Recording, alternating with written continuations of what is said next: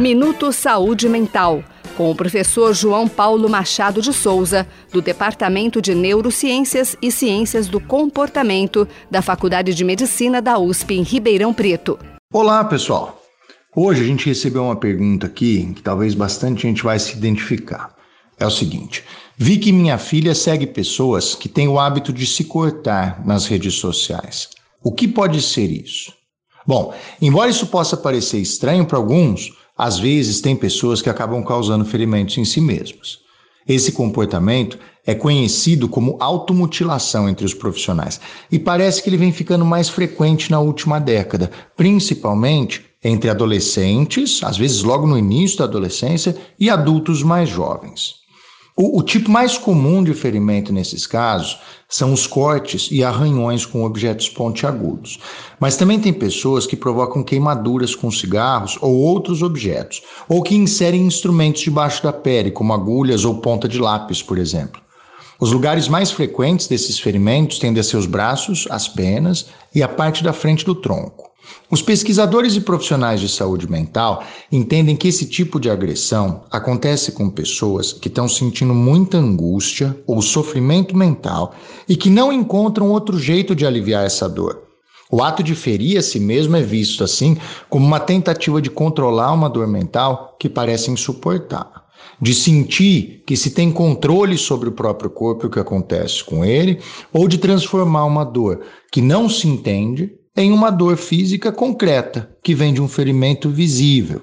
Como é fácil perceber por essas informações, todo caso de automutilação tem que ser olhado com atenção e, se possível, com a ajuda de um profissional.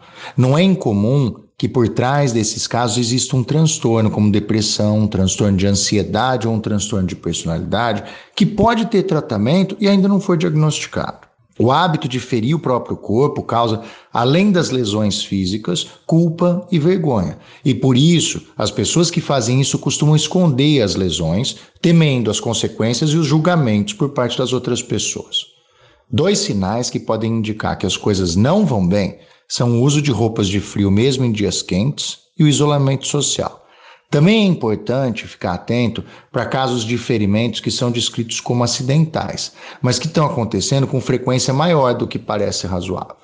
Bom, voltando à pergunta inicial de hoje, os estudos mostram que a convivência com pessoas que praticam automutilação pode aumentar o risco de que isso aconteça.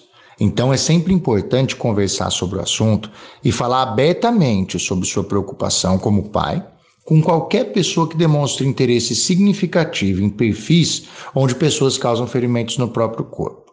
Bom, se você ou alguém que você conhece tem vontade de se machucar, é importante que você saiba que existe ajuda e que existem pessoas preparadas para conversar sobre isso e para te ajudar a lidar com o sofrimento de outras formas.